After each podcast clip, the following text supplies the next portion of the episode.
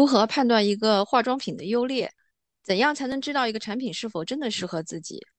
作为一个美妆业内人，有哪些快速实用的技巧可以分享给大家呢？欢迎收听《美妆老友记》。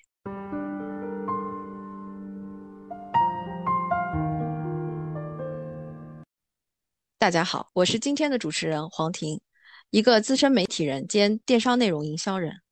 我是妮可，初代的美容专家。嗨，我是七七，一位拥有超过十五年工作经验的资深美容编辑。大家好，我是张勇，一位前美妆创业者。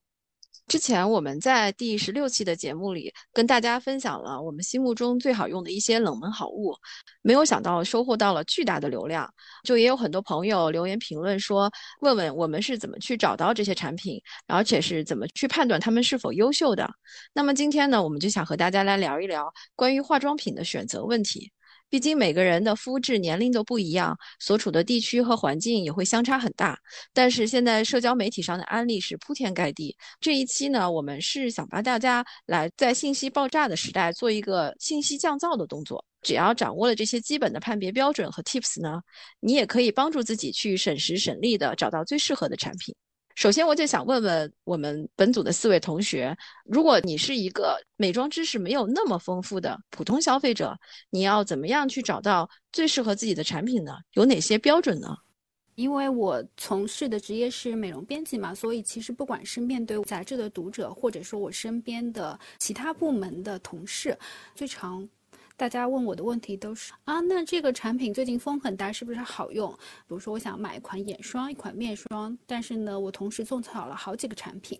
我应该选择什么呢？你会发现，消费者提出问题的时候，他们惯常的思考范围是完全从产品端出发，就是单个的产品端出发。我觉得是在很多时候我们。只向外发问，而没有向内发问。比如说，在挑选产品的时候，维度我觉得第一个问题我很现实，就是预算，这是整个无法回避的一个核心问题。因为你要解决的肌肤的问题其实是一个很固定的东西，但是价格在不同人手上它是千变万化的，你必须在你的预算范围之内去选择对你来说最合适的产品。那第二个可能是购买的时间节点，就是说你这个产品越不是急用的。那在你的预算范围之内，你可以挑选到的品牌和产品会多很多。那第三个 就是你到底有没有一个晒货的需求？如果说你有发社交网络的，都会希望说你这个东西是能更引起大家的关注的。可能你相对来说就会要去挑选一些包装更有质感的，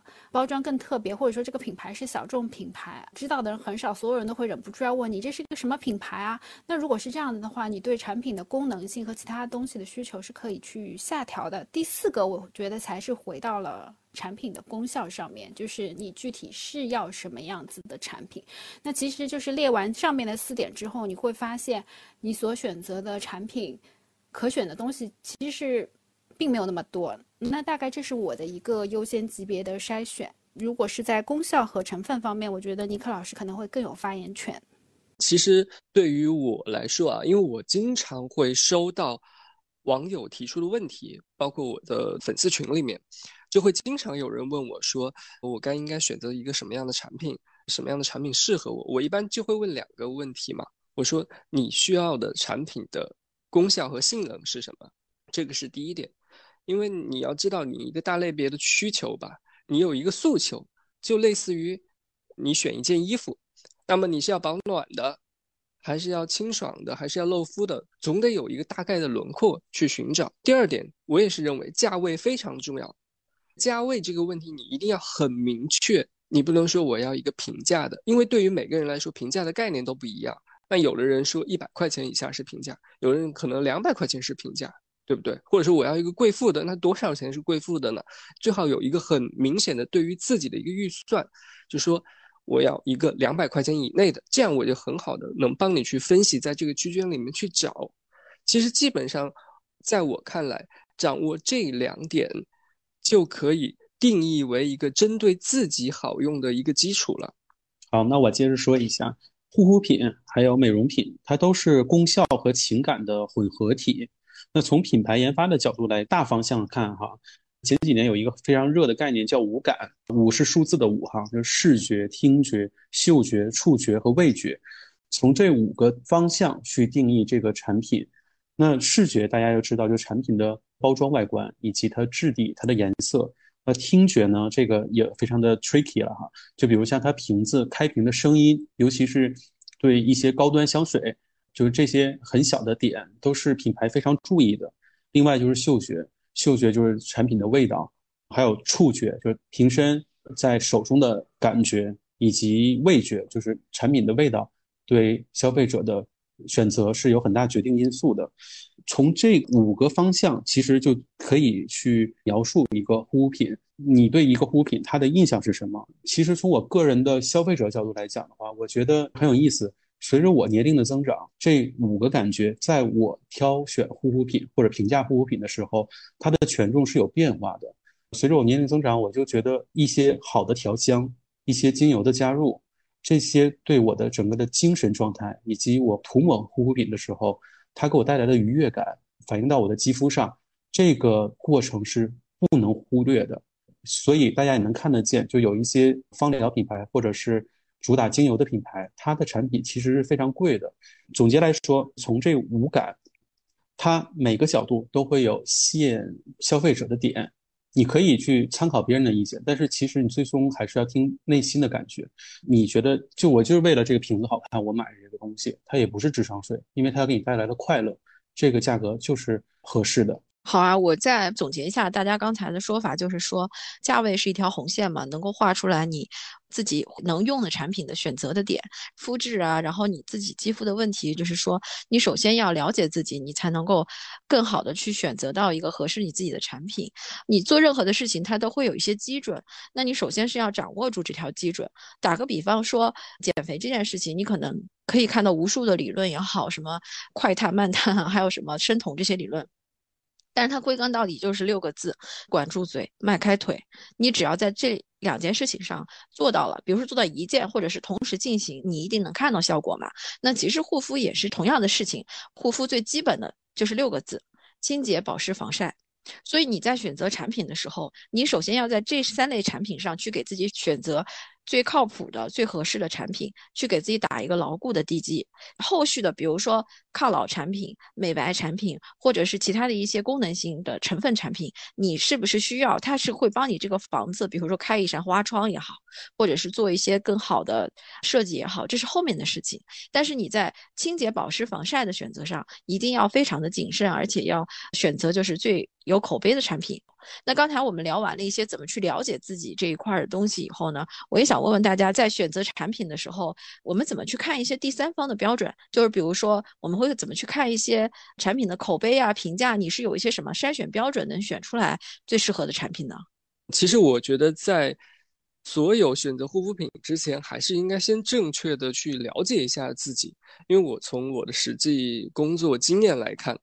很多人其实并不了解自己的肤质。就对自己的皮肤没有一个很清醒的认识啊，因为比如说你在这个年龄段是保湿，还是控油，还是抗老，还是美白，或者说你到底是干性肤质或油性肤质，我觉得这个可能没有这样的一个学习渠道。然后网上的意见呢也比较纷繁，而且因为我们的肌肤一年四季都在变，所以说要有一个基础的判断。首先大概我们是一个什么肤质，然后我们在什么样的季节会变化。那么这个东西你怎么去判断？如果你实在是觉得我懒得从各种方面学习去判断，我觉得有个非常好的，因为有些品牌是有仪器的，你就辛苦一趟，去某一个品牌，比如说打个比方举例，Ipsa，它的专柜有那种皮肤的测试仪，去测一下，对吧？你要不好意思呢，你就买一个小东西也行，至少你会让你自己。对自己的肤质有一个基础的了解，紧接着呢，要知道自己的皮肤问题。你的皮肤问题是什么？因为每个人都有自己的一个问题。比如说，我现在我可能会会有哎黑眼圈，然后我的毛孔可能有一点粗大，长了一个痘痘，这个是我们目前迫切要解决的问题。这样呢，我们在选择护肤品的时候，抛开黄婷说的清洁、保湿、防晒的基础之外，我们可以额外的再增添东西，这样的一个问题。然后紧接着，再是。后续的一些事情了，那后续的一个事情呢，就是我们刚才说的，我们要看评价和口碑。其实这个是要做功课的，看看现在的小红书啊，甚至是你看看购物的一些评论，你甚至可以去看看闲鱼。我补充一个小 tips，其实你要看淘宝，不要看评论，你看下面有个问大家。哎，我也喜欢看那个很真实，对，就因为评论吧，它多多少少是商家会需要去维护的，因为毕竟是他的一扇窗嘛。但是问大家这个，我估计是他也没有办法去删除或者是怎么样，就是你会发现很多很真实的东西，就是你可能看评价，它就是一面向好，就是全部都在。到看问大家的时候，就会有人说，嗯，我觉得不咋地，或者我用了怎么怎么样。所以我觉得这也是一个重要的参考指标。就是评论的话，品牌确实是。它有操作空间的，但是问大家这个机制，就是你提个问题以后，淘宝内部是分发给真正买过这个产品的，就不一定分分发给谁，真实性会更高一些。嗯嗯，我经常会收到淘宝的站内信，说你买过的一个什么什么，有人开始在发问，需要你的帮助，你愿意去帮助他吗？那这个时候其实也有一个方法，就比如说现在大家美妆其实搜小红书的比较多，对吧？嗯，我们抛除掉小红书的里面可能有广告的嫌疑之外，其实大家可以翻这个博主讨论这个产品下面的评论，因为评论这个时候相对来说比较难以控制，然后你就能看到持反面意见的各种意见的，有一个辩驳的思维去看这些评论的话，你可以吸取掉不同的一个意见嘛。至少你能看出一些，哎，有些人是不是不合适？然后他不合适为什么？然后你再继续点进去看这个人的头像，比如他的平时选的护肤品是不是和你这样的一个喜好差不多？然后他的肤质是不是和你差不多？我觉得这个是可以大家辛苦一点，动动脑筋。但我觉得你要花这笔钱嘛，为了自己的脸稍微做一下功课还是应该的。我是想补充说，大家挑选产品的时候，因为我真的是超级无敌的懒，所以呢，可能就是让我去翻评论，对我来说是一件。就是太占据时间的事情。之前我们一直在讨论品牌的品牌力和产品力嘛，所以呢，一个品牌它想拥有品牌力，那它首先是有过很好的产品力，这个是第一个。任何一个大品牌相对来说会比较爱惜自己的羽毛，那它出的东西不管是安全性和功能性都是会更值得信赖一点。如果说你时间有限的话，其实就尽量在大集团、大品牌头去选择你。要的品类和产品功能，然后第二个就是，如果说你是一个学究派，看一下配方表，因为配方表还是能够比较精准的去说到产品的定位和功效。我国的关于化妆品的法规改革之后呢，它是要求你把含量最高的成分放在第一位的，就是你是有一个排序的。比如说，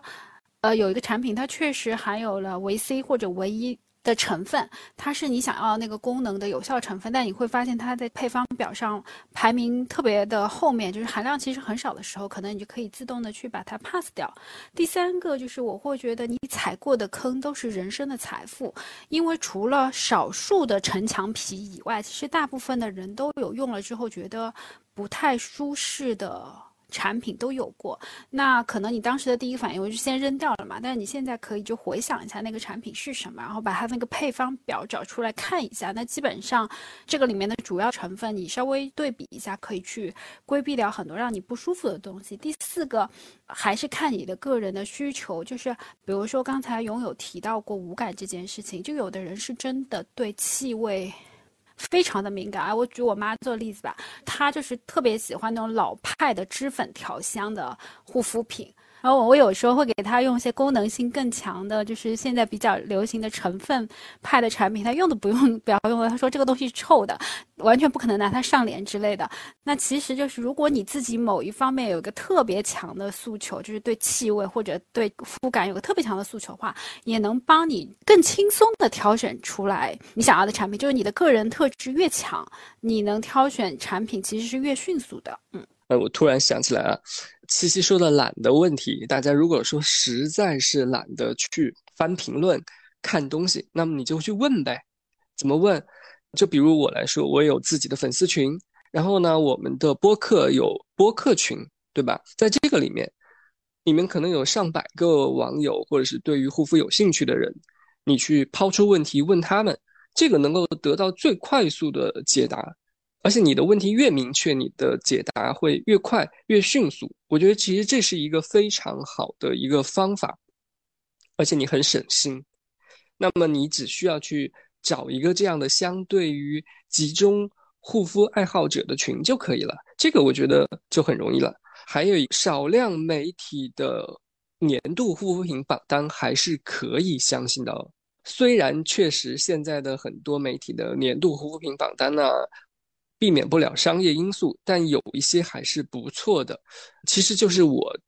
在早年间吧，其实比较相信了日本的 Cosme 的榜单的。其实对于我的护肤品选择的参考也是很大的。现在呢，我也会看一看，但是。他那个榜单商业化现在痕迹也是有点重，但至少是可以借鉴为参考的一个对象。我跟你的看法是一样的，是 Cosme 这大概这五六年的商业痕迹确实有点重，有一些商品是你看一眼你就知道，嗯，它为什么会出现在这里，对吧？就有这种感觉。但是它有一些参考性，可能我觉得一五年以前的榜单是非常有参考价值的。是第一，就是因为大部分的消费者都是日本女性，是跟我们肤质结构接近的。然后第二个呢，就是说它会有一个 Cosme，它有个殿堂大赏，好像是连续几年、三年还是五年都拿过 Cosme 的奖以后，它就会直接进入这个殿堂大赏。它这个殿堂大赏的部分的榜单都是非常好的口碑单品，这一块我觉得是大家可以比较去做一些积极参考的部分。那我也要说一下，如果你喜欢欧美系的产品的话，其实我觉得 Marie Claire 家人的那个国际的榜单也不错。首先呢，它这个榜单比较精简，它上榜的产品很少。对你来说，你要去对这个榜单在做功课的话，你其实工作量是很小的。第二呢，就是它是整体都是以专业人士的评审，就是它没有什么素人的评审，所以呢，它专业度相对来说还是比较高的，因为这些人对护肤功效的。基础知识会更强一点，它可能有一些弱势是第一，它更符合欧美人的护肤习惯。上次小峰峰也有来提到西班牙的时候也说过，因为这个地方，比如说它的纬度的关系，阳光特别充裕的关系，然后他们可能会选一些有美黑效果的、珠光效果的产品，让自己的皮肤看起来更亮。但是对我们来说，可能会稍微觉得有一点油了。它会是有一个区间值的，就比如说，如果你是生活在。海南岛、海口这样子比较临海城市的人，我就觉得那个榜单可能不是很适合。但是如果你生活在北方，啊，纬度相对比较高的区域，包括北京啊，我都觉得这个榜单其实还不错，是有一定的借鉴价值的。我先想说，尼克老师想再 Q 自己，尼克美颜榜停更了两年吧，今年是不是要重新做起来呀？而尼克老师那个美颜榜也是有金榜的，就是连续几年。入榜的产品，我觉得也是很有参考价值的。还有我们播客的粉丝群，确实素质也太高了。我在里边有的时候看大家的讨论，我都觉得人均美肤专家的感觉了。哎，我想第一个是关于懒的这个事情哈。我身边也有朋友，他就是确实挺懒的，但是呢，他又特别喜欢跟风买护肤品，所以他买了很多很多护肤品。但是我觉得懒的话，就如果解决不了这个问题，你就买。一两支护肤品就行了，就比如像它是乳液、化妆水合一的呀，或者是前几年有一段风潮，就是一瓶顶八瓶那种，就你只涂这一瓶就好了，然后仔仔细细的去用，按时去用这一瓶。所以我觉得这个是一个比较好的一个护肤观念吧，按时按量的去用这个东西，比你三天打鱼两天晒网效果要好得多，这个是一定的哈。第二个关于别人的意见的参考，我觉得在护肤上边。大家可能特别喜欢听别人的意见的参考，就拿护肤和吃饭进行一个对比吧。就是你吃饭的时候，你会很清楚自己说我不吃葱，我不吃蒜，我不吃辣，我是喜欢吃清淡的，你就非常清楚。但是在护肤这件事情上面，你就会显得很摇摆，甚至有的时候说，哎，它这个产品特别好用，但是它适合油皮或怎么样，那我也想试，我也不知道为什么想试，好像是你不试就错过了这个风潮。你就不是一个潮流的人，你就没法跟大家聊天一样，就有一种叫 peer pressure，就是来自你同伴的压力吧。在护肤上边，就像吃饭去借鉴一下吃饭的精神，对自己的了解，对自己肤质的了解，还有对自己习惯的了解和对自己喜好的了解，我觉得这几方面都是决定你选择护肤品上边最需要考虑的因素吧。那我接着勇说吧。从我的角度来说，我觉得大部分的人选择自己的护肤品觉得失败，包括彩妆觉得失败的原因，其实是没有考虑到一个兼容性。勇刚才用吃东西做比喻嘛，说你很清楚知道自己喜欢吃什么，不喜欢吃什么。但是松姜蒜这种都是配料，就是你喜不喜欢吃都无所谓，你可以不吃。但比如说我身边就有很多人，他就是不要吃蔬菜，完全不要吃，他可能只喜欢吃肉。但是呢，从健康角度来说，他肯定会知道，光吃肉是不行的，我可能要配一些果蔬汁，兼容一下我自己的问题。其实，在护肤中也有。同样的事情，就是每天需要上妆的人，出门需要上妆的人，那还有一些产品，它可能有一些硅的成分，单独使用的时候，它提升肤质的效果很好，但是你一旦和你自己的粉底用了之后，它就会变成面条，就你你脸上都是泥，就没有办法，你还是要。在更多的去考虑到一个兼容性的问题，你日常的护肤的步骤有哪些？你有没有一些彩妆的步骤？你在彩妆的时候，你会有什么烦恼？比如说，你是一个特别容易晕妆的人，那哪怕就是说这个眼霜可能对你来说效果特别好，但是因为它太滋润了，会让你的晕妆更加的厉害。就是要把它调整到别的护肤步骤，去选一个相对来说，你可能本心不是那么喜欢的东西。就是像你有时候不得不为健康挑选一些你。不是那么喜欢的食物一样的，这个是我的一个补充说明吧。啊，好呀，关于这一点，我最后再小小的说两个吧。因为我们这一趴目前讨论的就是，如果你是一个普通的消费者，你没有那么多专业知识，你怎么去甄选？我个人经验最大的一个参考值就是看差评。比如说你皮肤不行的点，你不耐受的点，还有就是说你觉得你不喜欢的点，他一定是能在差评里看到共鸣的。那如果他这个东西你能觉得啊，这个差评是你绝对接受不了的，那你就拉黑他，不要用。只有这么简单，包括我可能看一些其他的就是商品，也是先看差评，所以这个筛选法对我自己目前来讲还蛮有用的。就是我不是这些专业的时候，我还是能够很快的用排除法去去掉一些错误的选择。呃，我另外补充一点，就是说评价和口碑这个东西呢，还有一点很重要的，就是刚刚因为七七也讲过，说大家可以更多的去从大集团去寻找合适的产品。那我想补充一个，就是说一定要寻找它没有出过。安全事故的品牌和产品，因为大家可能都知道卡内波加利宝嘛，它是 怎么没落的？就是因为它的美白最经典的美白线火鸡系列出过一个成分的问题，它有一个杜鹃醇的成分，当时是产生了一个致白斑的这样的一个副作用，它就所有东西都下架。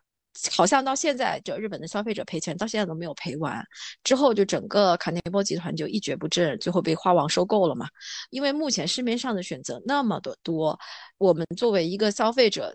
护肤这件事情，所有的基础，一切的基础是在安全的基础上去进行的。如果这个品牌或者是这个集团，它曾经有过这样那样的。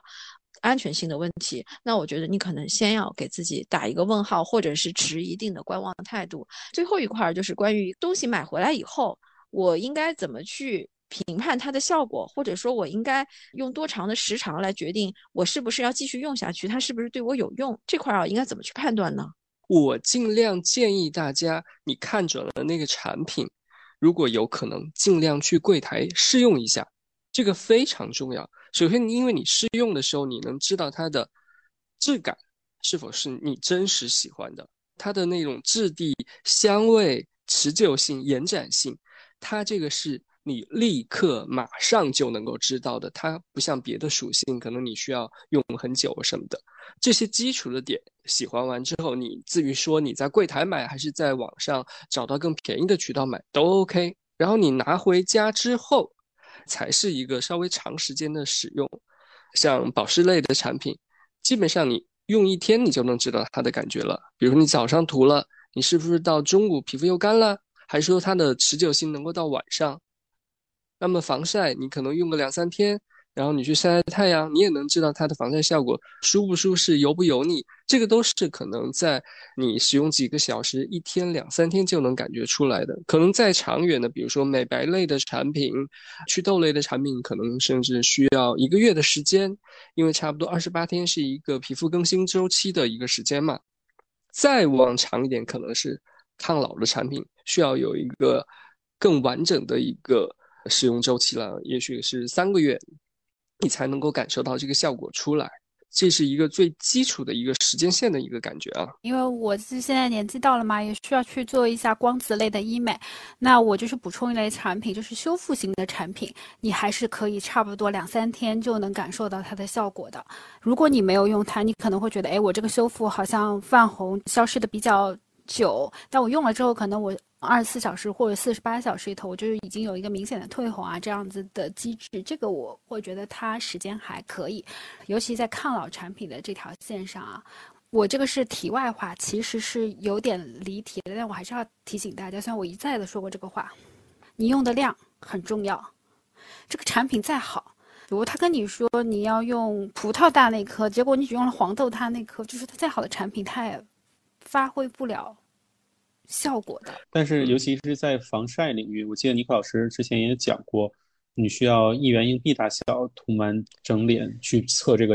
呃 SPF 防晒值哈，确实是比较难的。那真的会差很大，就是我在抗老这个上面还没有那么明显的感觉，就是我自己曾经拿我自己的脸做实验，做过修复类产品，一个呢我是涂到了，就是刚刚涂上去的时候是它有感觉那个颜色。简直覆盖了我本来的肤色，当然过了一会儿它吸进去了。另外一边我就是像日常涂的比较薄的，就我自己比过那个 before after 的差别真的是超级无敌的大。所以我觉得就是你情愿少用一个步骤，就是如果你的预算有限，你可能省掉一个水或者省掉一个精华都可以。就是你把有一个步骤就是用到极致，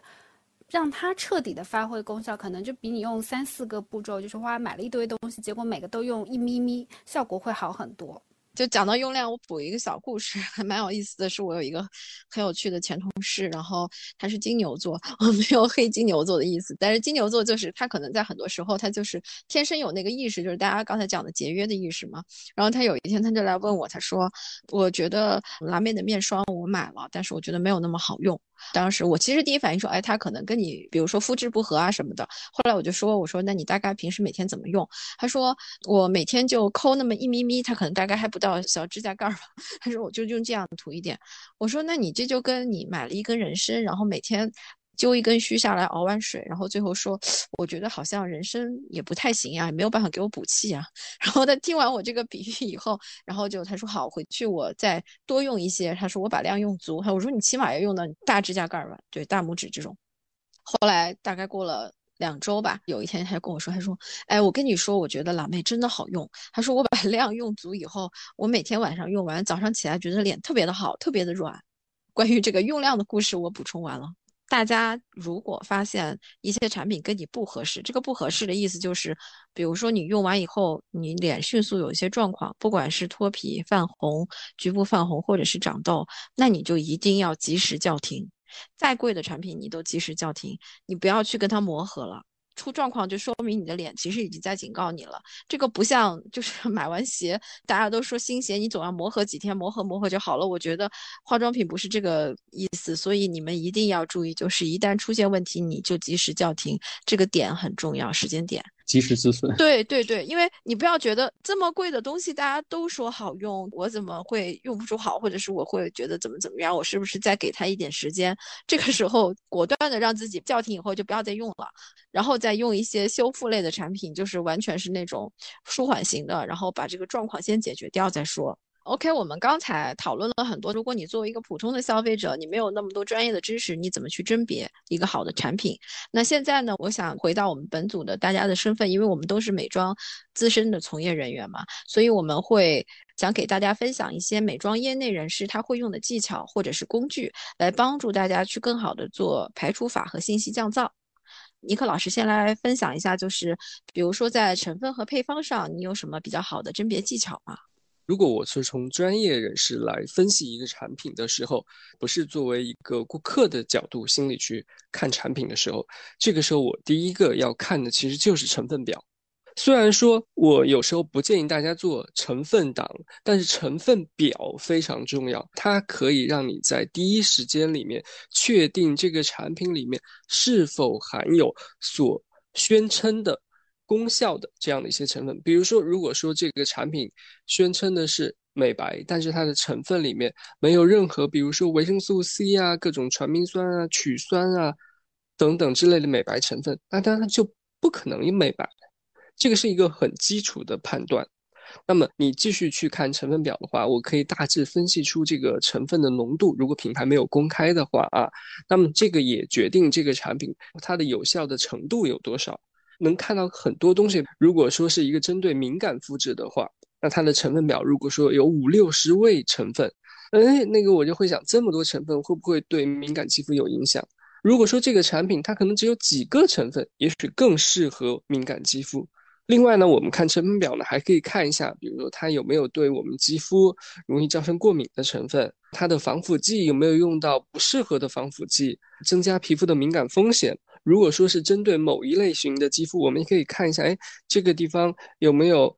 特别我值得关注的成分，适合提炼出来来告诉大家的成分，这个可能是角度的一个不一样啊。但这个地方的时候是对一个产品的基础判断，我不可能从这个角度来去分析说这个产品究竟能好用到什么样的一个程度，因为成分只是一个基础，后面也可能会讲到，因为它还涉及到配方啊，涉及到它的科学性啊、它的工艺啊等等问题。那我来说下配方这个问题吧。我先想打一个比方，大家有没有做西点的经验？比如说你自己要做一个面包或者蛋糕，五百克面粉配多少黄油，配多少糖，它都是很精细的。但是呢，如果你今天说啊，我觉得我想要做翻倍的量，然后我直接在这个配方表上改了，我就变成了一千克面粉，然后加了同样的黄油，加了同样的糖，同样的时间去搅拌，最后你就会发现你做出来的这个东西呢，根本不是你尝试它原有配方的东西。我就想用这个比喻来告诉大家，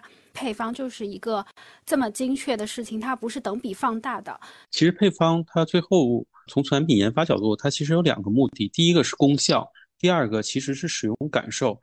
我们前段时间也聊过一个品牌最像，从配方角度来讲，它很多产品它的浓度是很高的，它的效果也是挺明显的。但是从使用的感受来讲，有的时候使用感受没有那么愉悦。配方的话，大家也要辩证的去看这个问题，呃，明白自己你是更倾向于功效，还是更倾向于它的使用感。有的时候必须得做选择。就是我们作为一个专业人士去看待护肤品的成分和配方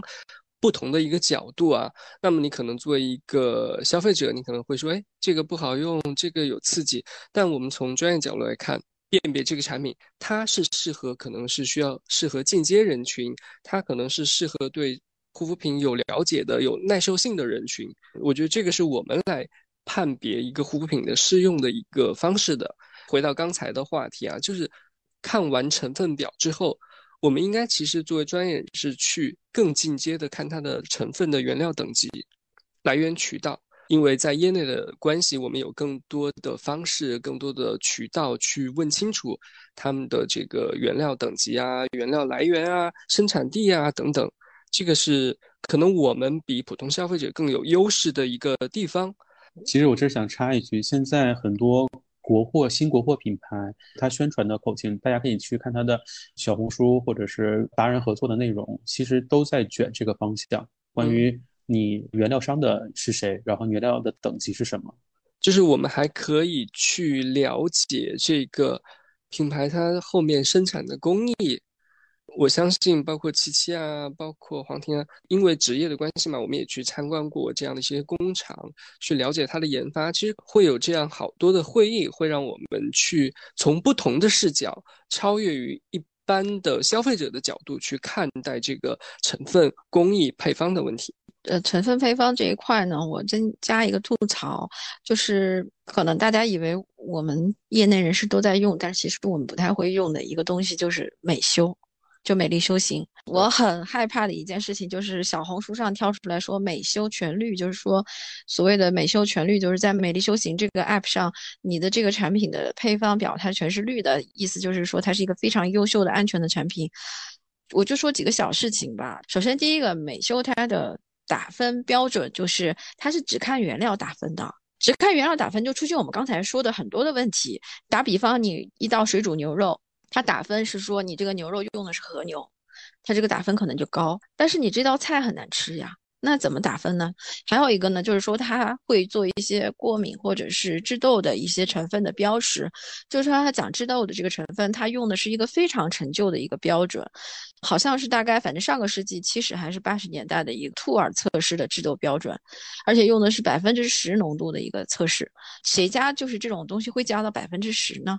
你也是一个过时的一个原料的测试的这样的一个实验，我们业内来讲不太会去看这个东西，而且。你也会发现，所有的大集团、大品牌，没有人会在小红书上去给你以美修全绿这个点来宣发它的新产品。这一块，我觉得我要吐槽一下。护肤品，我觉得是你要看配方、看整体来说，不能只看成分表的一个原因，就是在于此，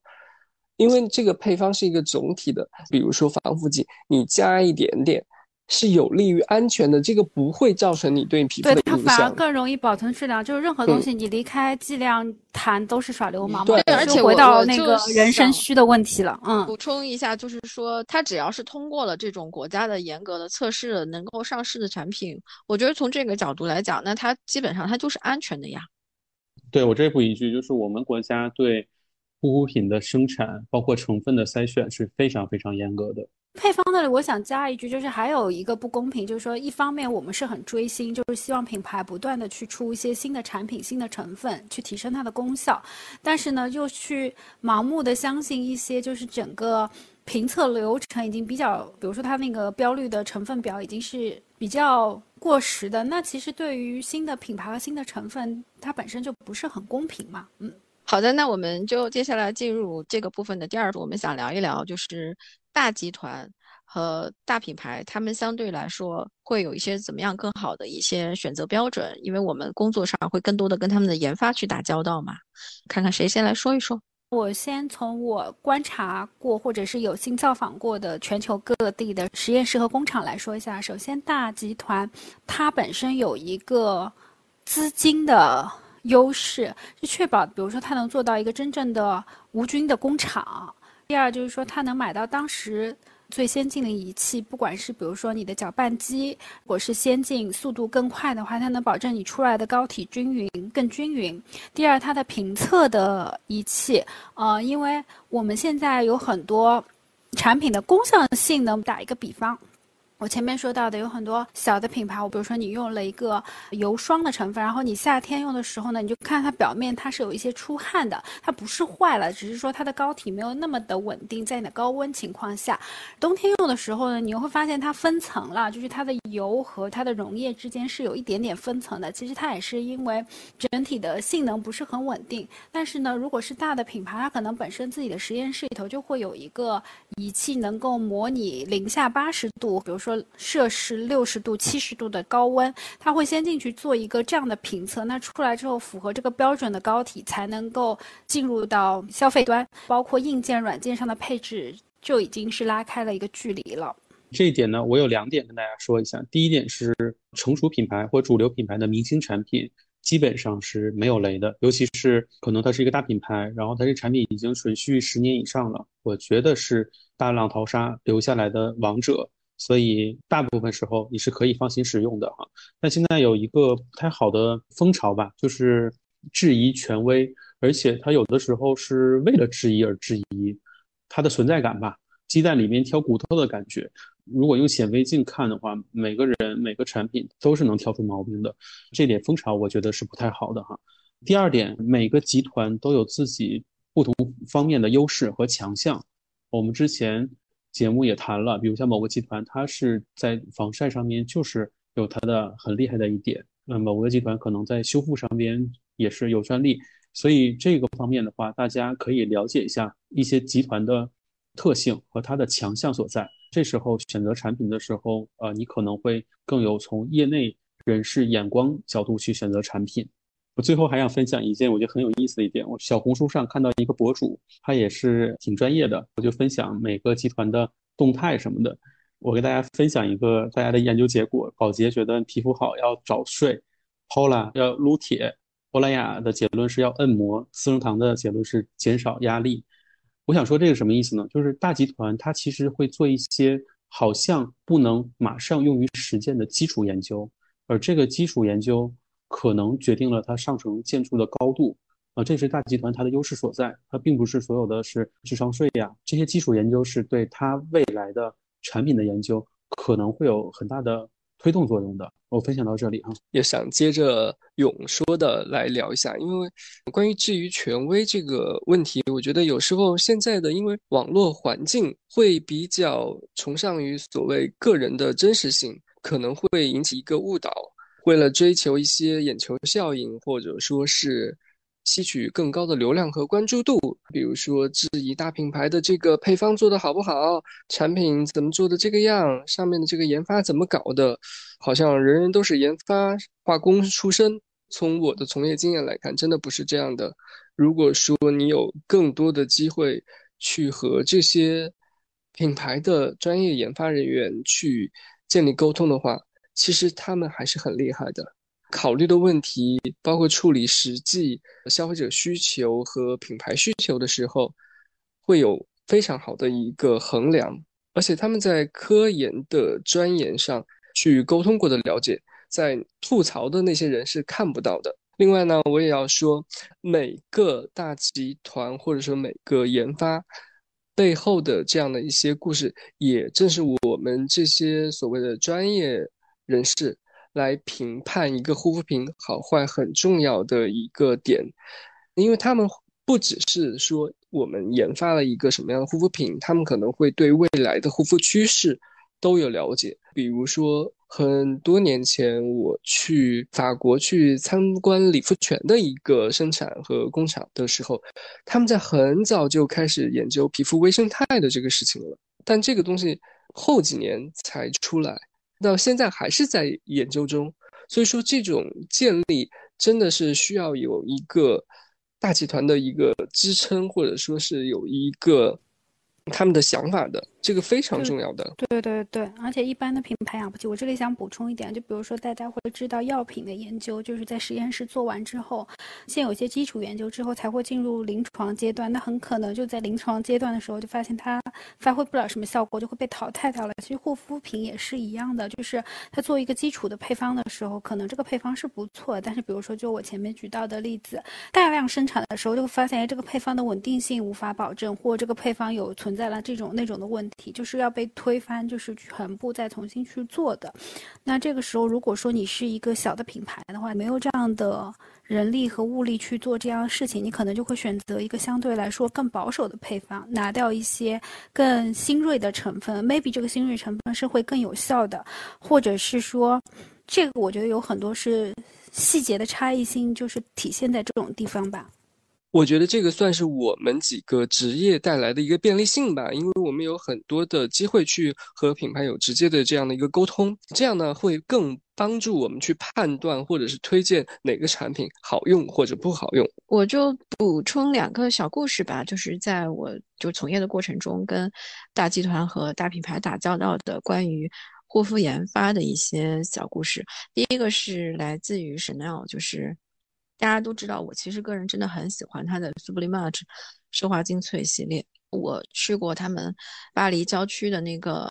研发中心。首先，第一点就是他们那个研发中心面积还蛮大的，在 skincare 这一块呢，他们配备了很多可能我们都没有想过他会配置到这样的人员，比如说他会有专门的心理学家。配置在这个研发中心是为什么呢？是因为他要去研究质地和香味，就是刚才七七和勇都谈过的五感这个东西，就质地和香味对于护肤这件事情它的影响和消费者的感受。护肤这个东西，它说到底是功效和情感情绪的结合品嘛，它不会说我只是完全就是说它是美白，它是抗皱，你没有办法去完全非常理性的看待这个事情，它是带着一些感性的这样的一个产品。所以他们在做他们这个奢华精粹系列的时候，除了就是在用到一些他们自己很独特的成分，一些 PFA 的成分以外，他们就是非常重视质地和气味的一个研发。之前我记得粉丝群也有人问过我说，Chanel 的护肤到底怎么样？因为本质上来讲，大家可能更多的还是了解它的时装和它的香水。其实我当时的回复就是说，Chanel 的奢华精粹这个系列是在我的印象中很少见的，是能够结合。法系的肤感和日系的质地这样的一个高端的系列，另外还是一个护肤无感相关的故事，是来自于资生堂。资生堂的这个例子呢，它讲的就是他们在之前很早就一直在做的一个研究。气味和触感对于肌肤抗老的一个关系，听起来你觉得很玄学，你是不是在骗钱？但是事实上是，首先他们这个研发是在二一年的坎昆的那个 IFSCC 大会上面拿到了研究的最高奖。研究讲的是什么呢？就是肌肤在基底层有一个细胞叫默克尔细胞，那这个细胞它如果因为它跟神经纤维是相连的嘛，所以它跟真皮结构也是相连的。如果是在一些气味的感受上，跟对气味的受体非常的敏感，它会检测气味。那它如果跟一一些类似于，比如说檀香的气味相结合，跟这个受体结合的时候，就涂在皮肤上的时候，你就会发现这个细胞会激活并释放神神经生长因子。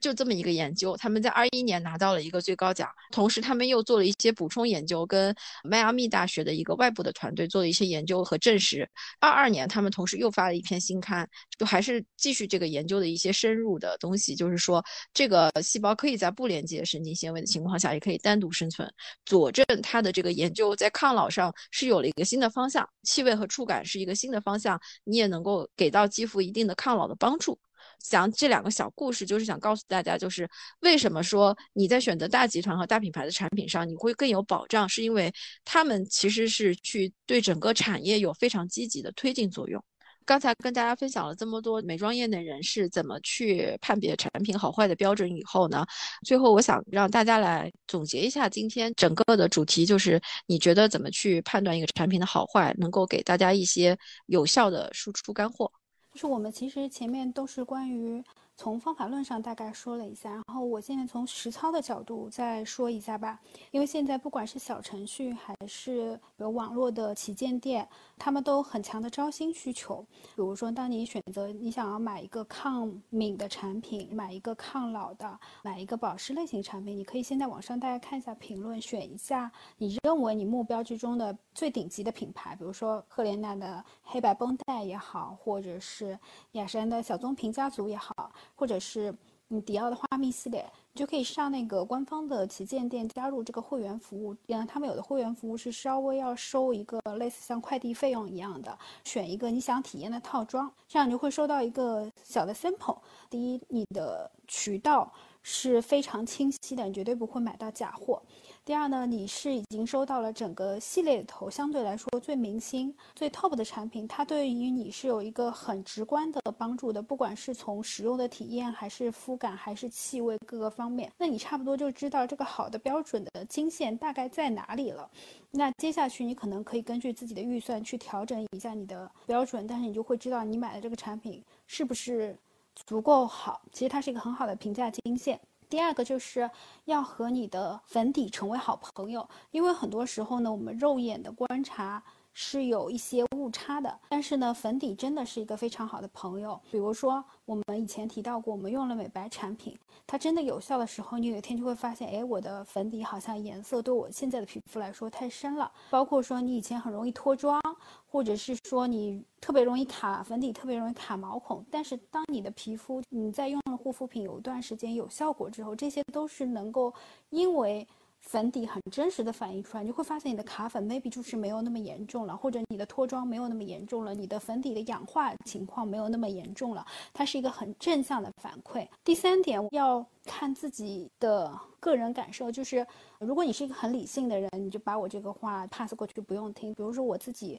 特别喜欢 e s o 这个品牌，其实它的护肤呢是还不错，但是它的这个价位里头可以比它好的护肤，其实选择还是挺多。但我就是因为特别喜欢它的瓶子的包装，特别喜欢它的这个香味，它其实在肤感和功效上可能有一点点没有达到我的需求，但是它就像有种爱情吧，就看它不好的地方也挺顺眼的，它不好的地方我都能忍受。那我就是。会坚持使用它，所以我觉得你和这个品牌之间的 DNA 是不是能够做一个连接？我跟七七的观点也类似哈，我也总结了一下，我觉得第一步是价格和成分，它基本上决定了候选的选手，在这些候选选手中，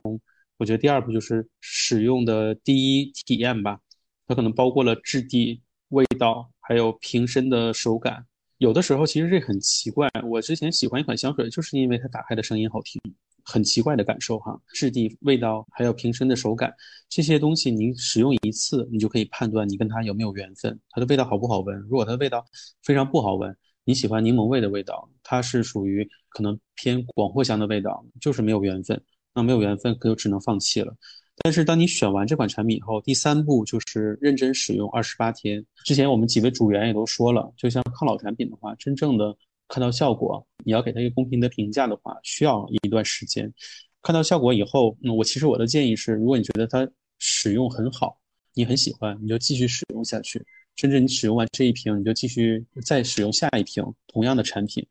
我觉得到了一定年龄吧，就比如像三十五岁加以后。有的时候真的不用为了新奇特而去总换护肤品，其实你找到一款跟你相配的护肤品，这也是一件很难得的事情的。刚才张勇和七七都做了很多总结，作为我来说呢，我很想告诉大家，请相信我们的总结，请相信我的推荐。为什么呢？因为我是美肤专家，并不是说王婆自卖自夸，就是我的试用和大家想象的试用还是有点不一样的。在我试用产品的时候，是会。多角度带入的，我不会以我自己的肤质去做参考，我会去体会不同的肤质对于这个产品的一个定位。除了少数的鸡肋产品啊，我不会去否定一个产品说，哎，是不是适合我自己？因为不适合我的，也许会是适合你的，或是适合大家的。所以说角度不一样，可能是我作为专家来考虑一个护肤品好不好用，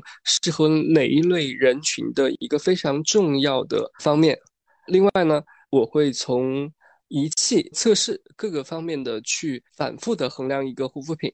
比如说，我手头会有各种样的美肤的检测仪，可能不是大家想象中的或者小红书看到的一个水分检测那么简单，它是有更专业的皮肤镜、更严谨的一个分析，甚至有时候我为了测试一个护肤品，会当天往返上海去专业的第三方机构去做测试的，这个都是我真实做过的一些事情。另外呢，我也会去收集，比如说消费者我的粉丝群的一些反馈。我本身是干性肌肤嘛，如果说我想试一批油性产品的话，我甚至会招募一些油性肌肤的粉丝去测试，然后让他们来填我的一个反馈单，这个都是我要做的一些工作。所以说呢，我也是希望把我的这些经验给传达给大家，也希望大家来多来收听我们的节目，能够得到你比较喜欢的、比较中意的护肤品。好呀，我快速的从我个人角度讲那么一两句总结吧。就是第一个，我是觉得